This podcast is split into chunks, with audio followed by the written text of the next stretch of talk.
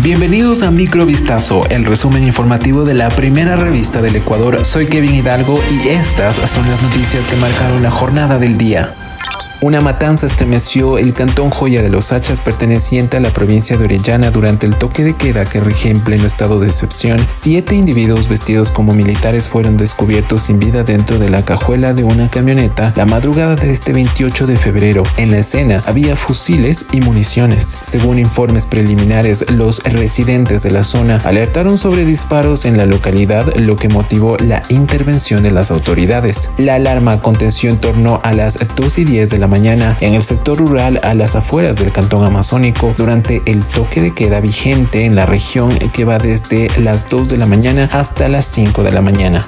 El cuerpo de Hernán Mendoza, reportado como desaparecido el pasado 26 de enero del 2024, fue localizado en las orillas del río Guayabamba, en Quito. Tras las pericias técnicas correspondientes, la Policía Nacional confirmó este miércoles 28 de febrero su identidad mediante sus huellas dactilares. La Fiscalía General del Estado también corroboró que luego del hallazgo de restos óseos encontrados ayer martes, se determinó mediante pericias dactiloescópicas que estos corresponden a Mendoza, en un operativo en el que se intensificaron los esfuerzos para localizar el joven de 30 años cuyo paradero era desconocido desde hace un mes. Los agentes se desplegaron hasta Manduriacu, ubicado en el límite entre las provincias de Imbabura y Pichincha.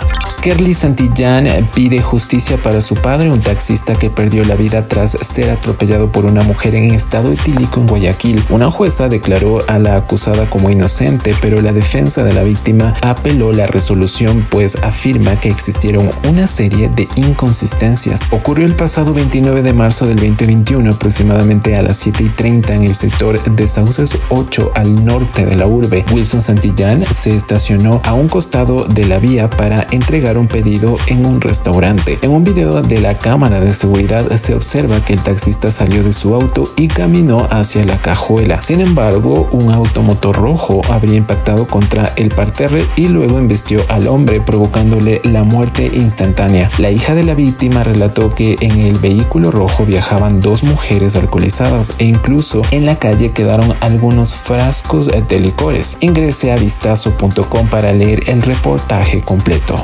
El presidente de la República, Daniel Novoa, fue distinguido con un doctorado honoris causa por la Universidad Uniandes en un evento solemne realizado este miércoles 28 de febrero en Ambato, provincia de Tungurahua. El rector Gustavo Álvarez sostuvo que la condecoración resalta el liderazgo y servicio público del primer mandatario con la nación.